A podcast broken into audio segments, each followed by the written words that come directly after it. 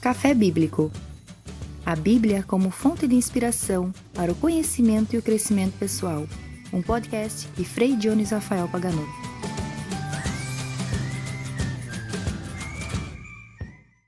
Bem-vindos a esse podcast Café Bíblico, que a cada semana partilha um café e uma reflexão bíblica, propondo alguma atualização de um importante conceito bíblico ou reflexão para melhorar assim o nosso conhecimento e colaborar no crescimento pessoal. 2020, episódio número 12. 2020 será lembrado como o ano do coronavírus. Mas é de se perguntar por que, é tão difícil controlar uma pandemia que está atingindo o mundo inteiro, bilhões de pessoas, se nós temos tanta tecnologia, tanta informação, tanta comunicação e até exemplos na história. Por que será que é tão difícil? É uma pergunta que todos nós deveríamos nos fazer. O vírus já está circulando há mais de seis meses e nós já temos países que conseguiram um pouco controlar essa pandemia. Porém, após a pandemia, outros problemas surgem. O medo de uma segunda onda de contágios, a população exagera um pouco na retomada, não seguindo mais aquelas normas que a Organização Mundial de Saúde estava sugerindo. Obviamente, temos a questão da crise financeira. Quem que não passou por alguma dificuldade como essa? Além daqueles problemas sociais, psicológicos, o coronavírus trouxe consigo não só um problema de saúde, mas uma crise mundial em várias perspectivas. Por isso que é natural se perguntar, e eu nesses dias me perguntava muito sobre isso. O que, que eu, como pessoa, estou aprendendo com essa pandemia? Nós tivemos já outras pandemias na história, será que vamos agora estar mais preparados? E o sentimento humano diante de tantas perdas de vidas, tantos relacionamentos destruídos, tantas histórias que acabaram sendo interrompidas? Uma das coisas que me vem em mente é aquela relação entre o individual e o coletivo. Duas esferas que foram atingidas pelo coronavírus por isso que eu gostaria de propor no podcast de hoje uma reflexão que vai um pouco nesse sentido: consciência coletiva em tempos de coronavírus. Um texto bíblico. O texto bíblico que eu proponho é a cura, o encontro de Jesus com os dez leprosos no Evangelho segundo Lucas. Continuando a sua viagem para Jerusalém, Jesus passou pela Samaria e pela Galileia. Quando estava entrando em um vilarejo, dez leprosos vieram ao seu encontro, mas pararam à distância e gritaram: Jesus, Mestre, tem compaixão de nós. Jesus viu os dez leprosos e disse: Vocês podem ir até os sacerdotes e peçam que eles examinem vocês. Enquanto eles estavam a caminho, eles foram purificados. Um deles percebeu o que tinha acontecido, ele retornou e se ajoelhou aos pés de Jesus para agradecer. Ele era um samaritano. Jesus então disse: Os dez não foram purificados? Onde estão os outros nove? Somente esse estrangeiro retornou para dar glória a Deus. Depois Jesus disse a ele: Levante-se e vá. Você está curado porque teve fé. Um café ajuda a refletir. Vocês devem ter percebido que eu estou num ambiente diferente daquele tradicional aonde faço os podcasts. Não estou na minha casa, mas a motivo religioso de trabalho em viagem no sul da Itália. Por isso que até o tema do podcast é um pouco diferente dessa vez. Não é tanto uma parábola, um ensinamento, um episódio da vida de Jesus, mas focar nesses leprosos. E pode vir até natural a pergunta, mas o que tem a ver a lepra, uma doença, com o coronavírus? Eu vejo algumas semelhanças que podem ajudar um pouco. a nossa reflexão. Por isso que eu inicio ela falando um pouco como era a situação dos leprosos naquela época de Jesus. A lepra era qualquer doença de pele. Estima-se que mais ou menos 70 doenças que nós temos hoje bem definidas na época eram chamadas de lepra. Tinha aquela questão visível, a pele apresentava alguma anomalia, o sacerdote, que tinha também uma função social além daquela religiosa, dizia: essa pessoa não é mais pura. Por isso que até Jesus fala: eles foram purificados. E quando os leprosos se aproximam, eles pedem compaixão, algo espiritual. O sacerdote indicava que aquela pessoa tinha lepra, e se nós formos ver no livro do Levítico do Antigo Testamento, tem algumas regras que os leprosos deveriam seguir. Lembrando que a Bíblia não era somente um livro religioso, mas também era a lei civil daquela sociedade. O leproso tinha que ficar fora dos povoados, se isolar, se colocar em um isolamento social muitas vezes viviam em grupos, tinha o fator religioso, porque a lepra era vista como o reflexo do pecado. Por isso que eles pediram compaixão para Jesus. E, em terceiro lugar, o sacerdote era aquele que tinha colocado para fora e aquele que vai poder depois reintegrar na sociedade.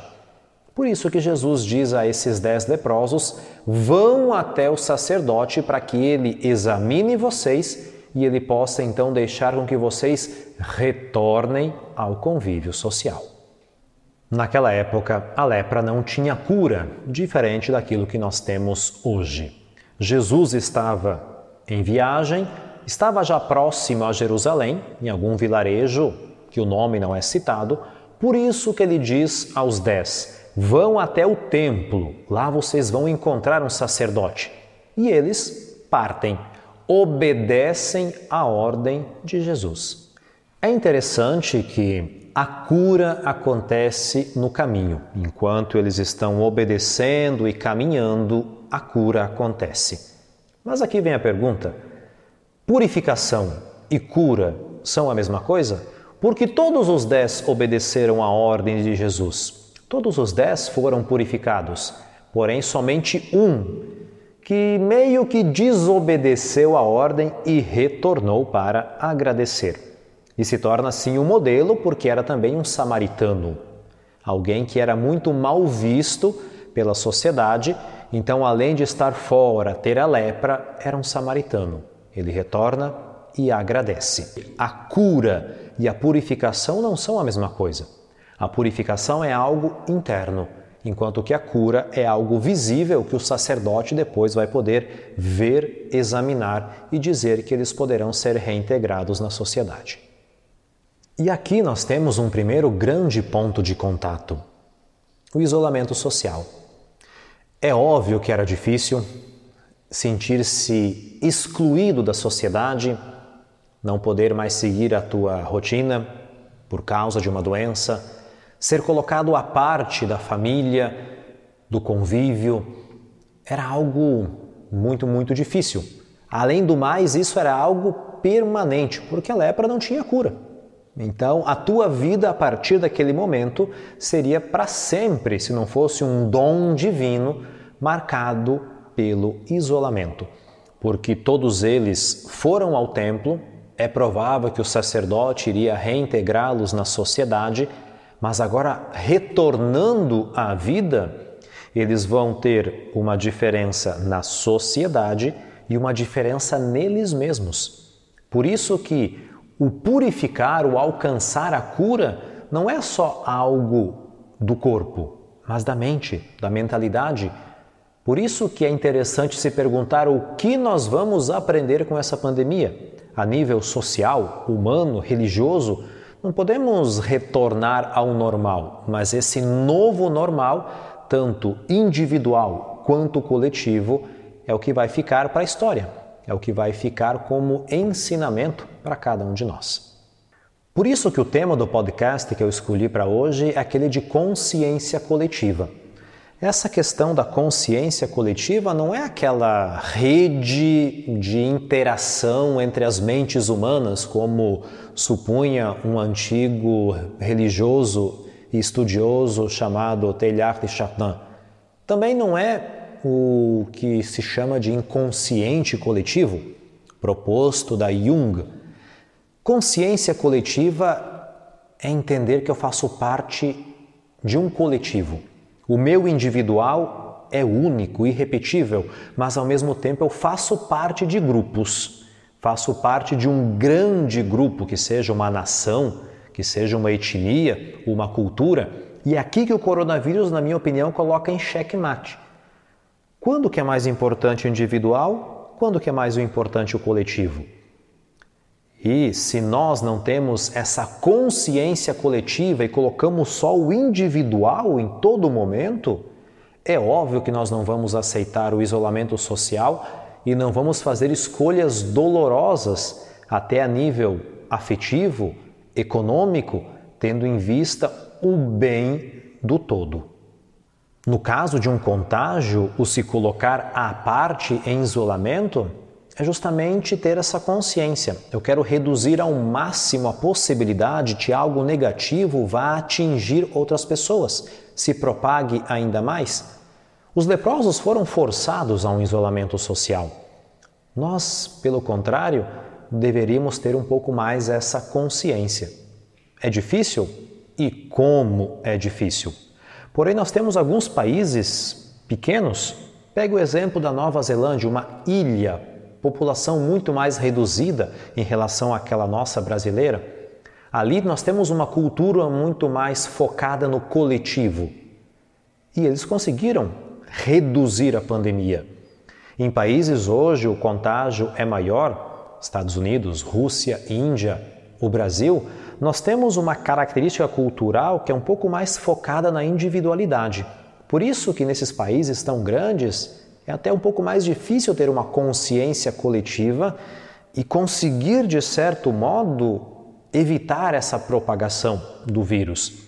Eu não estou dizendo que a consciência coletiva ou individual qual que é mais importante, são aspectos culturais. Só que são elementos que nós deveríamos talvez nos questionar, nos perguntar se isso não pode até afetar o modo com o qual eu estou lidando, eu, pessoa, com essa pandemia. Obviamente que nós temos muitas dificuldades e muitas coisas que têm que ser colocadas na balança.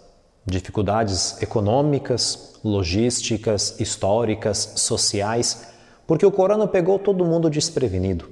Nenhuma nação no mundo estava preparada para uma pandemia que no começo parecia algo até insignificante, mas que depois tomou proporções muito maiores do que aquilo que se imaginava. Consciência coletiva não é patriotismo, não é comunismo ou outros ismos que podem ser elencados. Consciência coletiva é saber que eu faço parte de um todo e que, se for necessário, em algum momento eu vou colocar a minha individualidade um pouco à parte, justamente para pensar no todo. É ler a realidade e saber agir de um modo tranquilo, consciente, com coragem para ter atitudes por um determinado tempo que podem ser até dolorosas. Ninguém gosta de sofrer e é muito mais fácil exigir certas coisas do vizinho do que de nós mesmos. Por isso que eu não quero propor respostas, não quero fazer críticas, mas só fazer uma reflexão, colocar alguns pontos de interrogação sobre essa necessidade de equilíbrio entre o individual e o coletivo, algo que é imprescindível no tempo que estamos vivendo de pandemia. Considerações finais. Faço então as minhas considerações finais dizendo que temos sim muitos gestos de consciência coletiva. Basta parar para ver tantas doações que foram feitas, tantos momentos de pessoas se preocupando com o próximo, aquelas vezes que gostaríamos talvez até de ir visitar um familiar, um amigo, mas porque a pessoa se encontrava naquele grupo de risco, evitamos. O interesse coletivo é muito presente no direito, na economia, na política, na igreja. E não é fácil fazer uma escolha entre o individual e o coletivo. Eu não quero aqui colocar respostas prontas para tudo, mas propor uma reflexão que talvez possa nos ajudar a nos questionar, a nos ajudar a viver um pouco melhor esse tempo difícil que estamos atravessando em várias nações, de modo especial no nosso país. O episódio dos Dez Leprosos que propus na reflexão teve então essa linha eles foram colocados à parte, já viviam uma situação de doença dolorosa pelo bem do todo. Concordaram com aquilo? Não saberemos nunca. Encontraram Jesus, foram purificados, alcançaram a cura e a partir daquele momento estavam prontos para um novo normal, que é aquilo que nós almejamos.